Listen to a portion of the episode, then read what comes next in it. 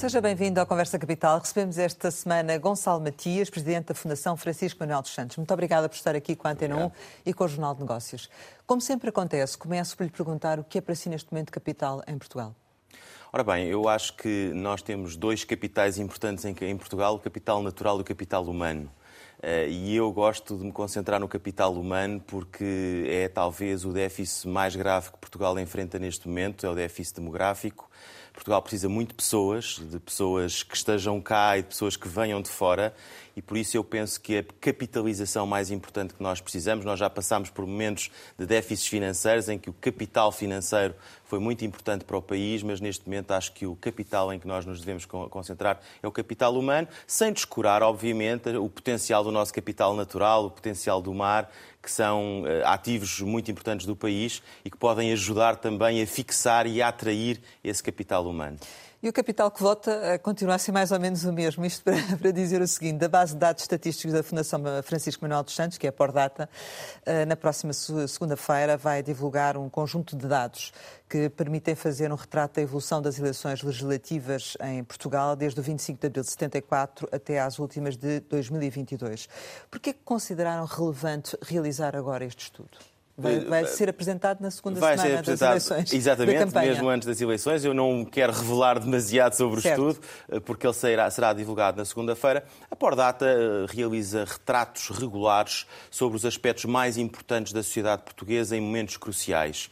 E agora que estamos em vésperas de eleições, enfim, sem qualquer interferência e de modo totalmente neutro e apartidário, pareceu-nos importante chamar a atenção dos portugueses para aspectos tão relevantes como a participação eleitoral, eh, o que se passou nos vários atos eleitorais, ter alguma memória histórica também da evolução da democracia em Portugal. Enfim, não revelo nada de novo se disser que, olhando para os dados, vê que há um decréscimo da participação eleitoral. Eh, e, aliás, isso vê-se ao longo dos anos, desde as primeiras eleições eh, pós-25 de abril, em 1975, para a Assembleia Constituinte, até hoje tem havido uma curva decrescente da participação eleitoral. Houve, aliás, no ato em 2019, no ato eleitoral em 2019, a menor participação eleitoral de sempre, abaixo de 50%, e, portanto, eh, isso é algo que nos preocupa e que Mas porquê, deve... Eh, nesta altura, porquê é que não tem o estudo preparado antes, nomeadamente antes da campanha uh, das eleições? Claro, os dados estão sempre disponíveis. A Pordata, a Pordata tem estes dados sempre disponíveis e eles são recolhidos a partir de entidades oficiais. Mas penso que faz sentido, no momento em que talvez a, a mensagem... Dias das pessoas irem votar. Talvez o mais importante neste Sim. momento de todos os partidos e da sociedade civil seja um apelo ao voto. Aliás, vemos até meios de comunicação social a fazerem o apelo ao voto, coisa que elogio e me parece muito importante. Portanto, a forma de condicionarem ou não há forma de condicionar ou apresentar este estudo? Não há nenhuma forma de condicionar, não há nenhum objetivo de condicionamento, é apenas para informação. Se dali resultar uma maior participação eleitoral, tanto melhor. Ou seja, já percebemos que uma das preocupações que evidencia o estudo e em função da leitura dos dados estatísticos e que estão disponíveis para todos, é realmente essa preocupação com a abstenção e com o aumentar da, da, é, da abstenção. É. Nós, aliás, lançámos em, em novembro um policy paper sobre abstenção, em que também se procura explicar um pouco o fenómeno da abstenção uh, e fomentar a participação eleitoral. Devo dizer, aliás, que o fenómeno da abstenção tem várias explicações que não são apenas a falta de participação dos eleitores. Por exemplo, nós verificámos nesse estudo que lançámos em novembro que uma das explicações para a abstenção elevada em Portugal é o facto de os jovens que estão a sair do país não se recensearem no estrangeiro e terem dificuldades de acesso ao voto. Talvez até mais do que aquele mito que existe, que é a da desatualização dos cadernos eleitorais e o facto de pessoas que morreram eh, constarem ainda dos cadernos eleitorais. Isso é verdade. Mito? Eh, não, é um mito. É, é verdade. Isso é inteiramente verdade, mas não é, de acordo com este nosso policy paper, não é a principal explicação. A principal explicação neste momento está uh, na quantidade de jovens que saem do país e na dificuldade que têm em aceder ao voto e na dificuldade que têm em recensear-se no estrangeiro. Só para clarificar, a quantidade de jovens que saíram em que período? Desde quando? Nos últimos 10 anos, não é? Na última década, e tem sido, de facto, tem sido de facto, de acordo com os números, o que nós também corresponde ao aumento da, inflação, que, da, da, da abstenção. Que, que, corresponde ao aumento da abstenção. O pico da última crise que, que, vivemos, não é? Sim, exatamente. Embora, de facto, o pico da abstenção foi em 2019, mas estas coisas têm sempre um lag, não é? Portanto, há sempre aqui um, um diferimento entre as maiores saídas e depois o aumento da abstenção. O que esse estudo nos mostra é que, de facto, há aqui uma correlação relevante uh, entre a saída dos jovens e o aumento da abstenção. O vosso estudo avança também um bocadinho sobre a percepção da população residente em, Portugal sobre a política uh, nacional. A abstenção também pode ser justificada por esta má percepção ou descontentamento que sabemos que existe também em função daquilo que têm sido as sondagens que vão sendo reveladas? Sim, aliás, olhando para os dados do Eurobarómetro, por exemplo, é possível verificar que os portugueses em geral estão descontentes com os seus representantes políticos, até mais descontentes do que a média europeia, embora a média europeia também mostre um elevado grau de descontentamento com os responsáveis políticos. E naturalmente que isso leva a algum desinteresse pela política, pois se as pessoas estão descontentes, as pessoas não se revêem, é natural que isso leve a algum afastamento e a uma menor participação eleitoral. Agora, o que é importante perceber, enfim, essa mensagem é importante que passe, nós procuramos sempre passá-la, é que eh, numa democracia a mudança se faz pelo voto e, portanto, eh, é através da participação que as pessoas podem manifestar o seu contentamento ou descontentamento. E essa participação eleitoral é muito importante para o robustecimento do hum. sistema democrático. Mas vamos ter aqui alguma surpresa relativamente àquilo que já são os dados que conhecemos deste, desta percepção da política nacional do descontentamento no vosso estudo ou não? Não quero revelar, certo. não quero perder o interesse do estudo. Portanto, segunda-feira esses dados vão, vão sair, mas eles refletem em larga medida aquilo que tem sido a avaliação, por exemplo, do Eurobarómetro. Certo, porque eh, no momento presente, o que está na base da admissão deste, deste governo e o que aconteceu também, por exemplo, na Madeira, são casos de corrupção. A corrupção tendencialmente não aparece como um, um fator que esteja a um nível uh, superior. Poderá haver aqui, neste momento, face aos últimos acontecimentos, uma alteração ou não? A corrupção é um dos fatores fundamentais eh, sobre a apreciação que os portugueses fazem dos seus representantes políticos. Eh, aliás, a Fundação tem estudado amplamente o fenómeno da corrupção, da ética na política. Ainda no ano passado lançámos dois estudos sobre isso, um dos quais tinha uma avaliação de percepção dos portugueses sobre o comportamento ético eh, dos seus representantes políticos. Por exemplo, um dado muito interessante desse estudo eh, e que nem sempre é tido em conta, é o facto de os portugueses terem, em relação aos políticos, uma exigência superior àquilo que eles próprios têm da sua classe. Nós fomos ouvir, este, este estudo do, do Luís de Souza foi ouvir os políticos e foi ouvir os portugueses. Dentro da classe política havia um pouco a ideia de que bastava cumprir a lei. Quem cumprisse a lei, quem não cometesse um crime, estava, eh, digamos assim, eh, limpo do ponto de vista ético. Portanto, a questão da ética era colocada à margem. Exatamente. E para os portugueses, a percepção do público é um pouco mais exigente é de que não basta o cumprimento da lei, portanto, não basta alguém ser absolvido num processo ou demonstrar que cumpriu a lei, é, é, é, exigível, esta é a opinião que resultou deste estudo, é exigível um comportamento ético mais elevado. Porque é uma figura pública, tem responsabilidades acrescidas. Exatamente, também. e porque representa os portugueses, tem esse encargo e tem essa responsabilidade de representar as pessoas. E, portanto, tem obrigações, do ponto de vista ético, superiores àquelas que resultam simplesmente da aplicação da lei. Poderá agora vir a corrupção a subir um pouco eh, relativamente àquilo que são a percepção dos, dos portugueses, ao seu descontentamento com os políticos em termos gerais? Eu penso que isso já estava refletido. Hum, eu penso que isso já estava refletido. Talvez nós não tivéssemos a ideia clara disso, mas isso já estava refletido. Em todos estes inquéritos isso é claro.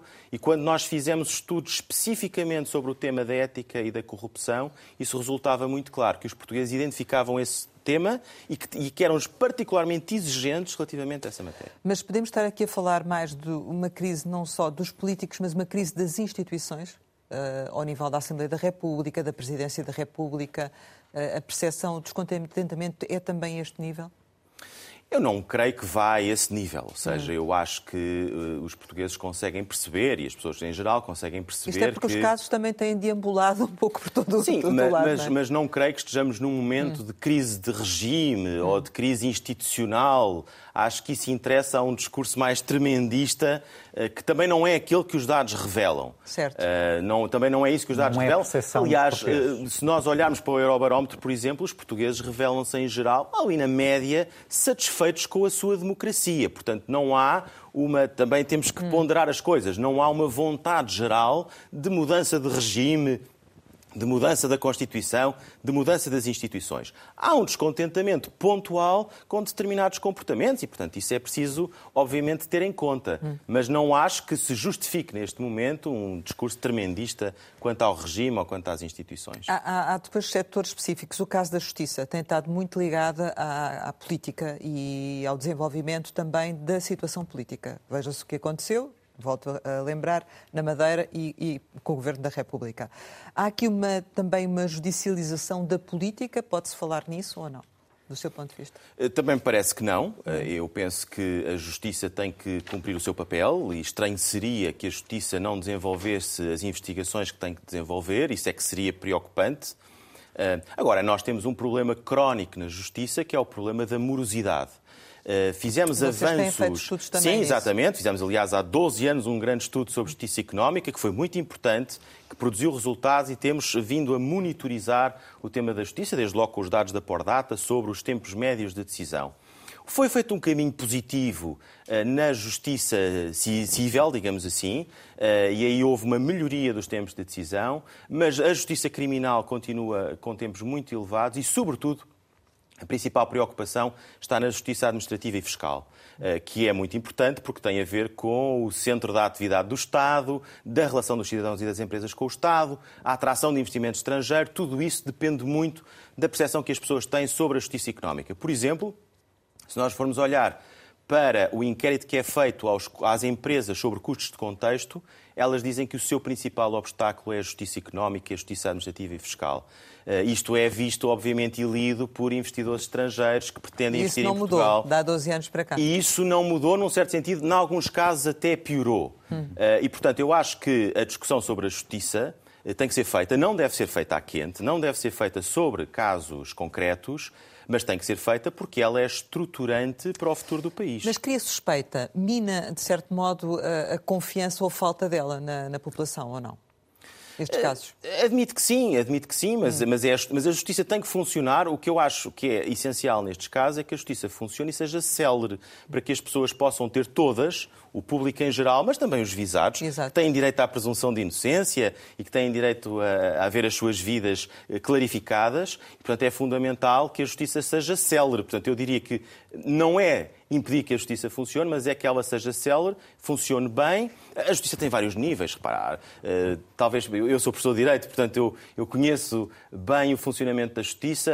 Uh, admito que para as pessoas seja um pouco complexo olhar para uma decisão de um juiz que depois é infirmada pela, pela decisão de um juiz num Tribunal Superior. Isso é totalmente normal. É assim mesmo que a justiça funciona. Ela foi construída uh, para atribuir garantias às pessoas de que os seus direitos são acautelados nas várias instâncias judiciais. Agora, há uma frase que se costuma dizer e que me parece muito acertada, é que uma justiça que não é célere não é justa. E, portanto, uma justiça tardia acaba por não ser justiça. E em relação às forças de segurança e à defesa, há pouco referia os políticos e a questão da percepção que as pessoas têm dos políticos e da questão ética relativamente às forças de segurança e à, à defesa, isso também, de certo modo, acaba por acontecer.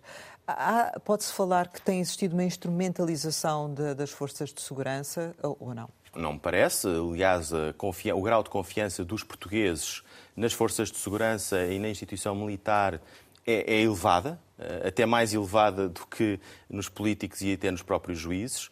Eh, e, portanto, isso, isso não parece. Mesmo enfim. acha que estes últimos ah, protestos podem alterar nós, essa visão nós ou não? vivemos os últimos três meses um período eh, muito quente da política portuguesa, em que os vários setores entenderam que havia aqui um momento para se expressarem. Isso é perfeitamente normal e acho que não nos devemos apressar a retirar das várias manifestações, sejam elas na área da defesa, sejam elas na área do clima hum. e outras, apressar a tirar daqui conclusões eh, de longo prazo. Acho que isto a poeira vai acalmar uh, e entraremos num período, espero eu, de alguma normalidade. E na saúde? Porque na saúde também se têm vivido momentos muito complexos e agitados, com muitas greves, com protestos, com, enfim, urgências a fechar.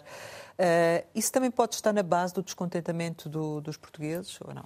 Vamos ver, mais uma vez. Saúde na... e educação. Sim, exatamente. Vamos ver. São dois setores onde, por um lado, haverá também algum fenómeno pré-eleitoral a agitar as águas, mas uh, são, são duas áreas que são estruturantes do Estado Social. Uh, e nós aqui temos olhado para, este, para estas questões uh, de uma forma constante.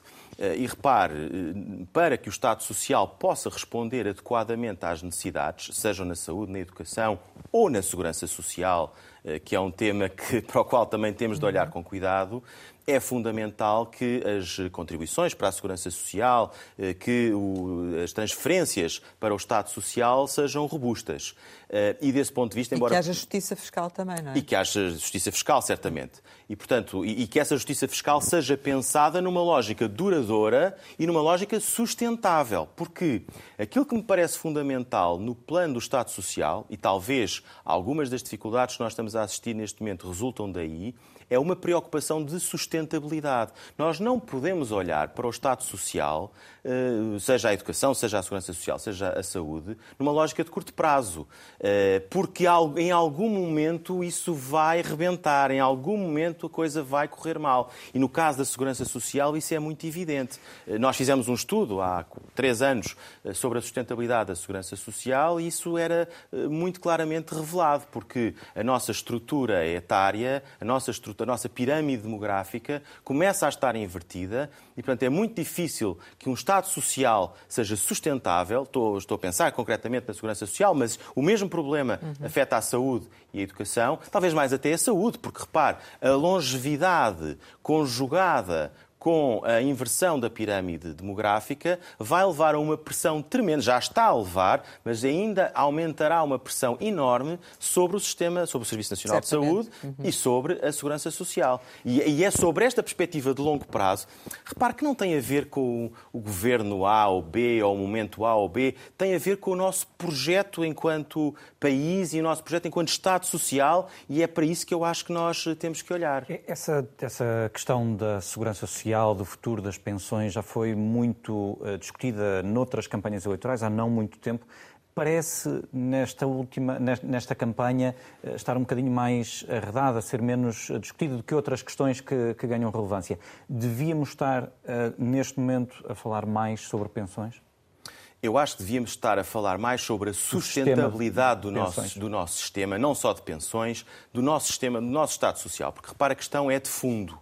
Não é estar a discutir se no próximo ano se paga mais X ou Y aos reformados. É pensar no sistema como um todo e com uma, numa lógica de sustentabilidade. E isso eu acho que nós devíamos estar a pensar. Repare, quando nós olhamos para os dados da demografia, eh, e nós ainda há pouco tempo na Fundação eh, fizemos um retrato sobre a, sobre a demografia em Portugal, quer sobre a longevidade e envelhecimento, quer sobre os jovens, quer sobre as migrações, o retrato é verdadeiramente assustador.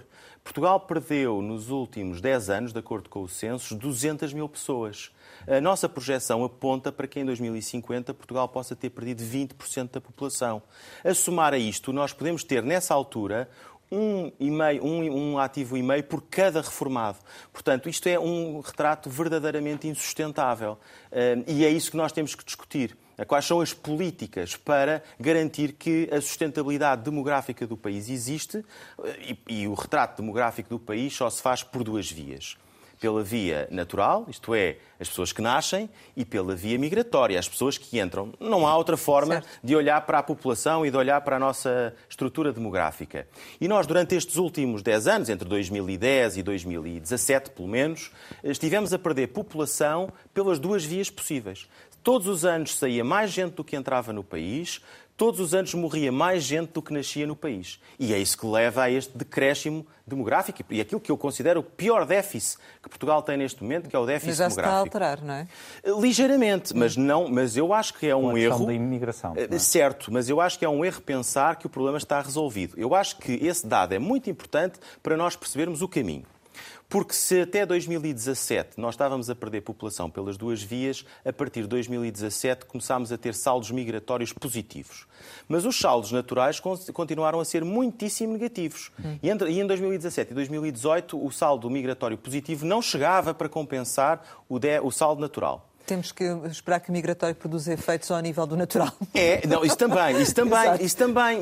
Mas, mas repare, mas é que o natural continua muito, muito, muito, baixo. Ma, muito baixo, muito negativo. Em 2020, também por causa da pandemia, foi o pior desde que há memória. Talvez em 1918 tenha sido tão mal com a gripe espanhola. É. Mas, mas, mas é, é, muito, é muito mau o déficit, o déficit natural. E, portanto, só, e os, o que os dados mostram é que depois foi possível, e mais recentemente nós conseguimos equilibrar o saldo total, e só foi feito à custa da imigração. E tem toda a razão quando diz a imigração também ajuda no saldo natural, porque há uh, uma fecundidade média entre mães imigrantes superior àquela que existe entre nacionais. Isso mostra que 10% das crianças que nasceram em Portugal eram já filhas de mães uh, estrangeiras. Ou seja, o que eu quero dizer é que no curto prazo, curto médio prazo, só a imigração é que permite compensar este, estes, estes eh, déficits. E apesar de ter uh, praticamente duplicado o número de imigrantes nos últimos, uh, creio que, 10 anos, uh, Portugal tem hoje cerca de 7% de imigrantes, o que, se compararmos com Espanha ou França, que tem cerca de 10%, a Alemanha, que tem 18%, a sua percepção é que este este caminho de, de, imigração vai eh, à margem ainda para, para Sem dúvida, sem dúvida. De facto, Portugal, eh, neste momento, pelas, nossa, pelas nossas estimas, pelos nossos números, eh, estamos, estamos com cerca de 800 mil imigrantes, o estoque de imigrantes corresponde a 7, 8% da população.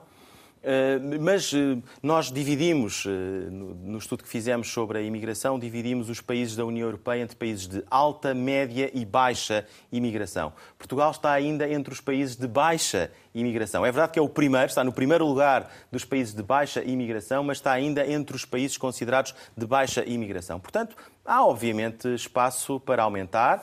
Agora, o que é fundamental é que essa imigração seja feita de forma regulada, desde logo para garantir a dignidade das pessoas que nos procuram. E se nós não tivermos uma política migratória ativa, se nós não tivermos eh, uma política migratória eh, adequada e regulada, eh, as pessoas acabam por viver em situações de indignidade. Que isso não é aceitável. que é o que não está a acontecer agora, é isso? Não, o que aconteceu em Portugal ao longo dos últimos anos foi uma enorme dificuldade de, de, dos nossos serviços públicos em matéria de imigração lidarem com o aumento da procura e com o fenómeno migratório eh, com que se enfrentaram. Refere-se nomeadamente ao CEF. Eh, por exemplo, eh, que aliás depois foi, no final do ano passado, substituído pela Agência para a Imigração, pela AIMA, que o CEF tinha, é sabido, eh, mais de 300 mil, quase 400 mil pendências de processos eh, em apreciação uhum. e um tempo de espera muito longo, de cerca de dois anos, para que as pessoas pudessem ser entrevistadas.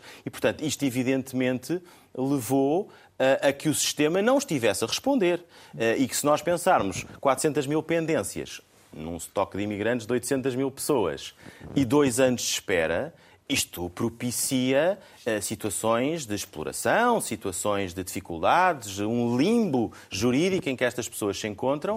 Uh, isto, evidentemente, não foi bom. Não posso dizer que isto foi bom numa área que me parece fundamental para o futuro do país, como, acabamos, como acabei de dizer. Acabam por não produzir os resultados que se pretende, acaba, a integração no mercado de trabalho. E, por um lado, isso, e por outro lado, repare no efeito reputacional que isto tem. Uh, porque nós, às vezes, olhamos para o fenómeno migratório e achamos que isso está muito presente no discurso no dia a dia. A ideia de que os imigrantes vêm desempenhar os, as funções que os, que os, portugueses não querem, que vêm fazer trabalho pouco qualificado, isso é verdade, não, não contesto isso. Mas a imigração tem um potencial muito superior. A imigração tem um potencial de atração de talento. Nós hoje temos que falar da atração de talento por uma razão muito simples. Porque há uma corrida global pelo talento. Todos os países do mundo, a começar pelos nossos parceiros da União Europeia, veja-se a Alemanha, por exemplo, agora lançou um programa muito agressivo de atração de talento. O talento é um bem escasso. Há bocado falava do capital humano. É um bem escasso e um bem escasso no mundo. E é preciso atraí-lo e conquistá-lo. Isso só se faz com políticas uh, adequadas. Qual é uh, a pessoa altamente qualificada que aceita estar dois anos à espera ou estar num limbo jurídico? É evidente que só aqueles que não têm alternativa é que se sujeitam a uma situação dessas. E mais, uh, se, o ano passado entraram em Portugal 118 mil pessoas. Sabe quantas tinham nacionalidade portuguesa? Metade.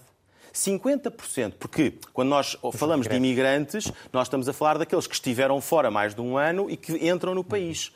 metade desses tinham nacionalidade portuguesa. Isto apesar de nós não termos nenhuma política... Ou dupla uh, nacionalidade, eventualmente. É? Eventual, mas, mas está bem, ou dupla nacionalidade ou nacionalidade é. portuguesa, mas eram, mas eram de facto... Mas essas mas, políticas mas essa... de, de, imigração que, que defende incluem, por exemplo, a questão das cotas, do regresso das cotas ou não? Hoje as políticas migratórias são muito mais sofisticadas do que falar de cotas. Eu vou dar-lhe um exemplo, que não é um exemplo de cotas e me parece um exemplo muito adequado, que é o exemplo do é Canadá. uma espécie de cotas. Sim. Não é uma espécie de cotas. O exemplo do Canadá, que é um exemplo que assenta nos pontos, eh, que foi adotado depois pela Austrália, pela Nova Zelândia, foi adotado pelo Reino Unido e neste momento está a ser adotado pela Alemanha. O sistema de pontos consiste em atribuir pontos, ou seja, uma pontuação, às pessoas que revelem determinadas qualificações que são necessárias ao país em cada momento. E quando falo de qualificações, não estou a falar necessariamente de doutoramentos ou de licenciaturas. Podem ser pessoas que têm eh, treino ou experiência. Por exemplo, Portugal precisa de muitas pessoas para o setor do turismo.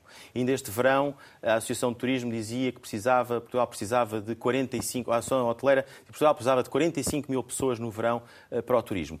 É possível procurar pessoas que tenham qualificações para trabalhar na área do turismo. Não têm que ser doutorados, como é evidente. São pessoas que já trabalharam, que têm experiência, que conhecem o setor e que podem trabalhar no setor. portanto, Mas isto... isso é uma imigração controlada, no fundo. É, é uma imigração regulada, claro, uhum. porque tem que haver uma combinação, uma confluência entre, o mercado, entre a, o mercado, entre as necessidades que existem e a oferta. Porque se não houver, os primeiros a sofrer são os próprios migrantes, que não encontram trabalho e que depois são explorados e são sujeitos a situações de indignação dignidade. Portanto, não há uh, mal nenhum e, e em, em, todo o mundo uh, desenvolvido essa política faz em procurar fazer um encontro entre a oferta de trabalho e as necessidades que o país tem. Eh, e isso, da minha perspectiva, deve ser feito através de políticas públicas. Para enquanto que Portugal perdeu 200 mil pessoas, a população mundial cresceu para 8 mil milhões. É que é preciso ter consciência que a população mundial está a crescer, mas a população europeia está a decrescer e está a envelhecer. E, portanto, nós temos que pensar nestes fenómenos e perceber como é que os podemos cruzar e em que medida é que os podemos cruzar. Mas a mensagem política acaba por ajudar ou prejudicar essa, essa situação, porque porque a imigração acaba por estar, neste momento, muito ligada mais aos populismos, eh, à extrema-direita, nomeadamente, e ao, ao, impacto que isso tem. Isso acaba por ser prejudicial, acaba por condicionar uma política de imigração verdadeira. Claro, eu acho não? que é fundamental é falar a verdade às pessoas, é dizer a verdade às pessoas. Nós não podemos instilar medos infundados às pessoas. Nós temos que dizer a verdade. Mas a verdade passa por explicar que a imigração é necessária, mas também por explicar que a imigração deve ser regulada. Todos os países do mundo regulam a imigração. Eh, os países têm direito a regular a imigração. E eu acho que, para além desse direito, tem esse dever para garantir a dignidade das pessoas que entram e para garantir a dignidade das pessoas que estão. Um, isto são, são dados, são pontos de partida. Depois temos que dizer verdade às pessoas. Temos que dizer às pessoas quantos são os imigrantes, quem são os imigrantes, quais são as contribuições que fazem, onde é que estão a trabalhar e quais são as necessidades que o país tem. E a partir desse momento, cada um tira as suas conclusões. Uns serão mais favoráveis, outros serão mais contrários. O que não pode haver é uh, falsidades, o que não pode haver é manipulação dos medos. Não é só a imigração, é também a segurança, é também Sim. a própria, a, a próprio é sistema é geopolítico, quer dizer, é? tudo Você pode ser usado. associar, por exemplo, a imigração a mais insegurança. Isto faz sentido? Há dados que provam isso? Ou não? não, os dados não provam isso. Os dados não provam isso. Agora, é, é evidente que o que eu digo é que é preciso dizer a verdade às pessoas. Os dados não demonstram isso, mas as pessoas. Quando diz isso, relação entre imigração e, e, criminalidade, e, criminalidade. e criminalidade. Os dados não mostram isso. Eh, mas agora, é evidente que as pessoas têm também o direito de sentir da parte do Estado uma resposta adequada em termos de regulação do sistema migratório. E é também legítimo que as pessoas achem que o Estado não está a responder a essa necessidade. Eh, quando veem 400 mil processos pendentes e quando vêm dois anos de espera. Portanto, é legítimo que as pessoas exijam. Ou seja, nós temos todos que falar a verdade e temos todos que olhar para o fenómeno de forma transparente. Há coisas que são factos, há coisas que são falsas. Eh, e a partir daí é legítimo exigir do Estado que dê à sociedade, numa matéria que eu acho fundamental e que eu acho que deve ser discutida, as condições para ela ser regulada. Há uma parte eh, destes fenómenos que resultam de algo que já falei aqui hoje e que tem a ver com o descontentamento em relação eh, às políticas, à política e alguma, alguma posição de protesto eh, que existe em relação à política. E, portanto, enfim, se o sistema melhorar, como todos esperamos, talvez esses fenómenos possam declinar em termos de relevância. E isso leva-me a perguntar-lhe se, independentemente do partido ganhar as eleições, esse descontentamento vai continuar ou não? Eu acho que agora cabe aos partidos, eh, por um lado, neste período de campanha eleitoral, esclarecer as pessoas o mais possível e depois eh, gerar entendimentos eh, com mais ou menos estabilidade, gerar entendimentos que permitam dar resposta às reais preocupações das pessoas. Repare, eu acho que já falámos aqui hoje de várias. A questão demográfica, a questão do Estado social, Podíamos falar sobre a questão da pobreza, por exemplo, que é um problema, é um drama em Portugal. A questão do crescimento económico. Portugal teve, esteve 20, ou está nos últimos 20 anos com crescimentos económicos anémicos e sem gerar riqueza não há riqueza para distribuir. Isso vai colocar também pressão sobre o Estado Social. Estes são os verdadeiros problemas das então, pessoas. Esse descontentamento não é fatalista. Há remédio De maneira nenhuma. Ele. Eu sou pessoalmente um otimista. Uh, e, e, também, se não fosse, não, tá, não andava a estudar estas coisas e a falar sobre estas coisas. É porque acredito mesmo Agora, eu acho que é uma questão de foco. Nós só conseguimos resolver os problemas se estivermos focados neles, se soubermos quais são e se percebermos quais são as soluções. E é isso que nós procuramos fazer, é chamar a atenção para os grandes problemas e, se me permite, talvez perder menos tempo com a espuma dos dias, perder menos tempo com aquilo que não tem, que não é estruturante para o país e olhar verdadeiramente para os problemas do país e tentar resolvê-los. Outra questão do descontentamento pode obrigar ou faria sentido a repensar o sistema eleitoral, ou seja, há 30 anos que, que que, que, se estuda esta questão do sistema eleitoral, já houve várias propostas, mas a verdade é que nós temos perda de voto, temos eh, uma falta de proximidade entre o eleitor e o eleito e, na verdade, nada aconteceu. Continua tudo igual, até a forma como votamos, ainda a cruzinha à mão. Enfim, não, há, pena... há, há, vários, há vários aspectos que não podem ser... Não sei se já se debruçaram sobre esta questão. Não, não especificamente, não. quer dizer, já, já tratámos o tema da participação eleitoral em vários certo. momentos, não, nunca fizemos propriamente um estudo sobre a alteração, sobre do, próprio a alteração sistema, do próprio sistema, mas esses estudos são feitos, a SED já o fez e já apresentou, e há uh, um conjunto de outras pessoas que já fizeram esse estudo e já o apresentaram. Os modelos são conhecidos, desde o sistema uninominal até sistemas mistos, com mas círculos de compensação. representadas neste sistema? Pois, ou... esse, é o, esse é o risco, não é? Sim. Esse é o risco, é que num sistema como o nosso, de método onde proporcional, há talvez, é criado uma distância grande entre as pessoas, entre os eleitores e os eleitos. Eh, o sistema uninominal tem a vantagem de uma muito maior proximidade. Depois também tem outras desvantagens. Depois falou no sistema de votos, eh, de votação, e, portanto, a ideia do voto eletrónico, por exemplo, que é algo que de vez em quando vem à baila, embora o voto eletrónico também tem riscos claro. do ponto de vista da manipulação, da segurança dos sistemas informáticos, e nós hoje temos assistido a isso em várias latitudes. Apesar de tudo, nós já por exemplo, temos agora a decorrer uh, um sistema de voto antecipado que uhum. permite facilitar as pessoas que não possam deslocar-se às urnas no dia 10 consigam votar em mobilidade e, portanto, acho que é possível mais uma vez, às vezes nós pensamos nas grandes reformas e há pequenos passos que podem ser dados no sentido da, da, resolução dos problemas concretos. Por exemplo, este voto em mobilidade é algo que pode trazer facilidade à vida das pessoas. E diminuir a abstenção, exatamente. É? exatamente. Falou na questão do, do uh, método de ontem uh, e que foi muitas vezes uh, usado o argumento de que eh, complicava a vida dos pequenos partidos, se calhar com razão, mas a verdade é que nos últimos anos tivemos vários estreantes eh, no, no Parlamento, sobretudo eh, portanto, desde 2015, com, com especial incidência em 2019. Como é que vê este fenómeno de ascensão de vários pequenos partidos?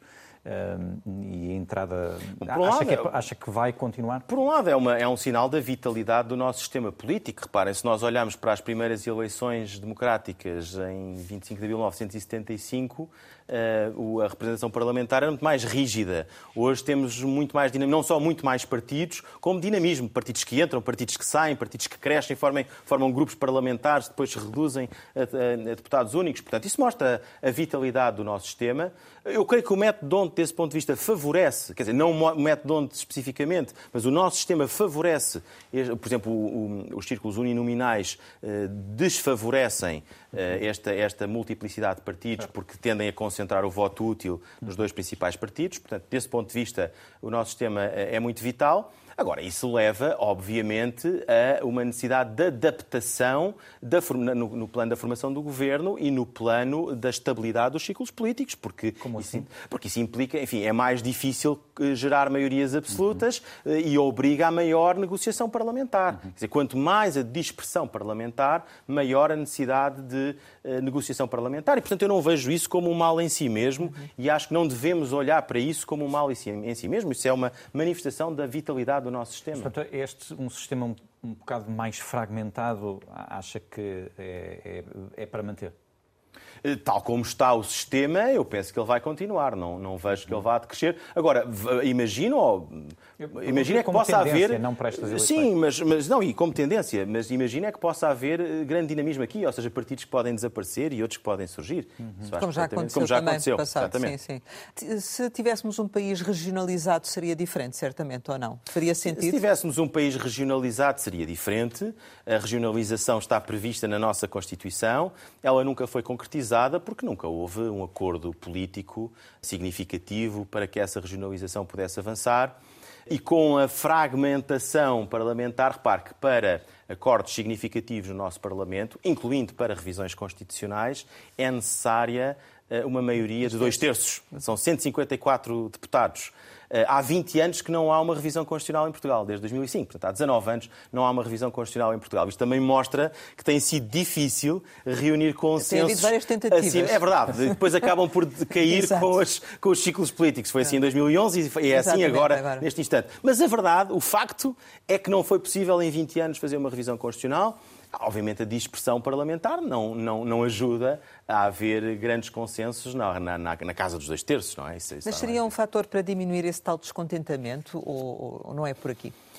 Não sei, quer dizer, é evidente que há um, um, aspecto da regionalização que é a aproximação. A regionalização seria a criação das estruturas intermédias, regiões administrativas, estruturas intermédias mais próximas do cidadão. Nós temos as câmaras municipais, que são estruturas próximas do cidadão e que têm dado uma excelente resposta. Acho que, aliás, o nosso regime democrático muito deve às câmaras municipais e aos presidentes de Câmara, que têm, em geral, uma posição muito próxima dos cidadãos. Eh, não estou certo que o sucesso do nosso sistema dependa da regionalização, mas vejo com dificuldade que possa haver um consenso de regime para que ela exista. Estamos eh, praticamente a terminar, mas ainda há aqui duas questões que gostava de colocar e tem a ver com a, com a campanha eleitoral, mas também com a comunicação. Uh, e nós temos assistido a nível mundial, mas também agora a nível nacional, a fenómenos de desinformação das campanhas eleitorais, uh, com publicações uh, falsas sobre manifestações de determinados candidatos ou determinados partidos. Como é que a, a liberdade e a democracia conseguem lidar com estes fenómenos que estão associados agora a estas novas tecnologias, às redes sociais e esta desinformação?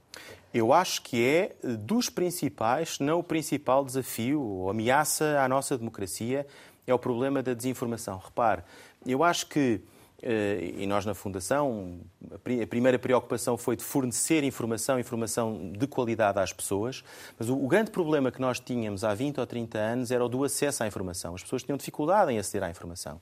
Hoje o problema é o acesso à má informação. As pessoas são bombardeadas diariamente com informação e alguma dessa informação é falsa, é manipulada e é utilizada de forma intencional por movimentos políticos, mas também por outros, por grupos civis, por Exato. grupos empresariais. Portanto, eh, é um risco que existe eh, na nossa sociedade de forma transversal. Cada vez maior. E é muito importante, eu acho que essa é, um, é uma obrigação de todos, da classe política, mas dos, dos meios de comunicação social, e da sociedade civil em geral, eh, educar as nossas crianças, desde logo, educar os nossos jovens e informar a população em geral para aquilo que se pode chamar de literacia mediática. A pessoa é bombardeada com uma informação e deve ter a capacidade de perceber qual é a origem. Houve triagem ou não houve triagem? Porque reparem, não se deve diabolizar as redes sociais. Todos nós usamos as redes sociais. Os jornais, as rádios usam as redes sociais, as fundações usam as redes sociais. É um importantíssimo meio de, de comunicação mas é diferente receber uma informação que vem triada de um órgão de comunicação social ou que vem triada por uma entidade da sociedade civil ou aquela que é manipulada. E é muito importante, nós estamos preocupados com isso, em garantir a literacia mediática da nossa população. Será tema para um futuro estudo? Da... Ah, sem dúvida, sem hum. dúvida. uh, fica aqui a promessa de pensarmos sobre isso. em termos gerais, acha que temos uma boa informação em Portugal? Acho que temos uma belíssima informação em Portugal, acho que temos ótimos jornalistas, acho que há um risco, evidentemente, que tem a ver com o subfinanciamento uh, dos órgãos de comunicação social uh, e isso é algo que, que, deve ser pensado como um todo. O Estado uh, tem um papel a desempenhar ou não? Eu acho que é sempre muito arriscado, para além da participação pública nos órgãos públicos de comunicação, é sempre muito arriscado pensar que o Estado deve ser o instrumento financeiro. Agora, o Estado deve ser um promotor eh, desse investimento e, portanto, deve criar as condições para que quem quer investir de forma transparente na comunicação social o possa fazer. Porque esse é um risco. Ou seja, eh, uma das garantias que nós temos contra a má informação, contra a informação falsa, é uma comunicação social forte e resiliente. Para além do controle, evidentemente, que faz da, do, do, governo da coisa pública. E, e, e, portanto, garante a democracia. E o garante a democracia, exatamente. Uh, em termos gerais, nós podemos dizer, ainda a propósito desta questão da comunicação social, que há liberdade, eh, porque a Fundação, quando foi criada, como disse agora, foi para informar. E quem está mais informado tem mais liberdade, tem mais capacidade de raciocínio. Sente que temos evoluído neste conceito de liberdade ou, estamos uh, a regredir? Não, eu acho que temos evoluído e acho que temos uma sociedade livre. Não vou dizer o contrário. Acho que não há um condicionamento ao pensamento, nem político, nem económico, nem social.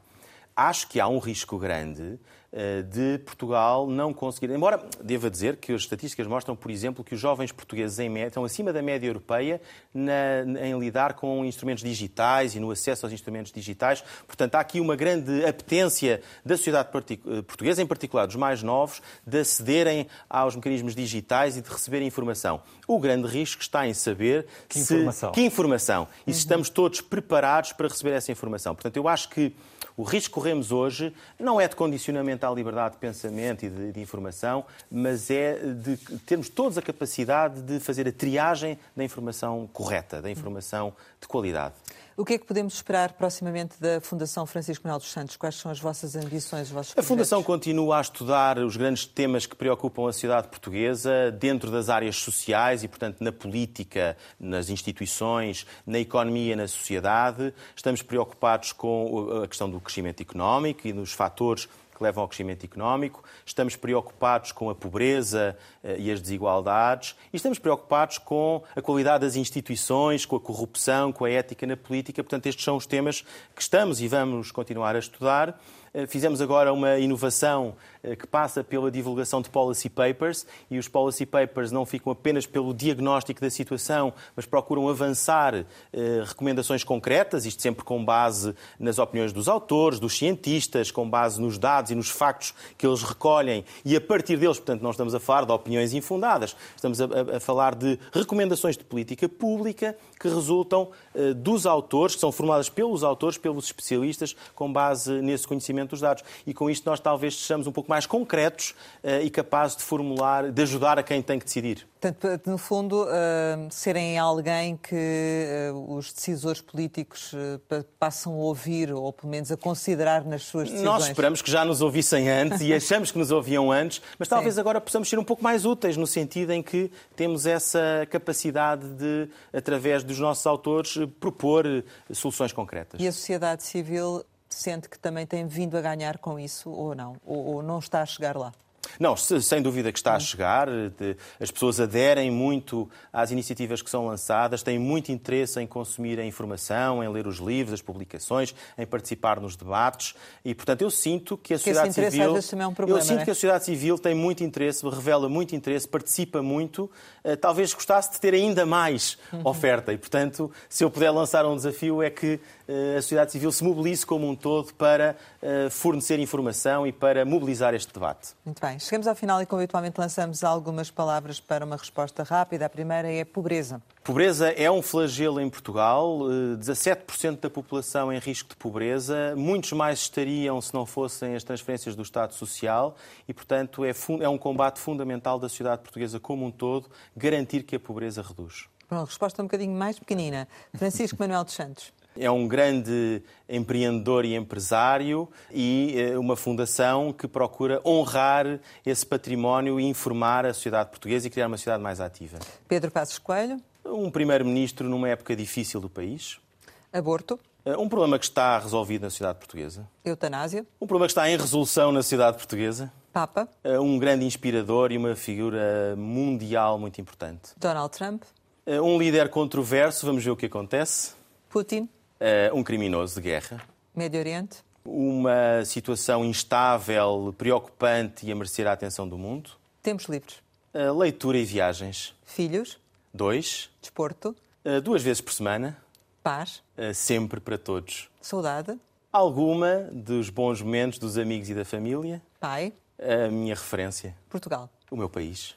Gonçalo Matias, muito obrigada por ter estado aqui com a Antena e com o Jornal de Negócios. Pode rever este Conversa Capital com o Presidente da Fundação Francisco Manuel dos Santos em www.rtp.pt. Regressamos para a semana, sempre neste dia, esta hora e, claro, contamos consigo.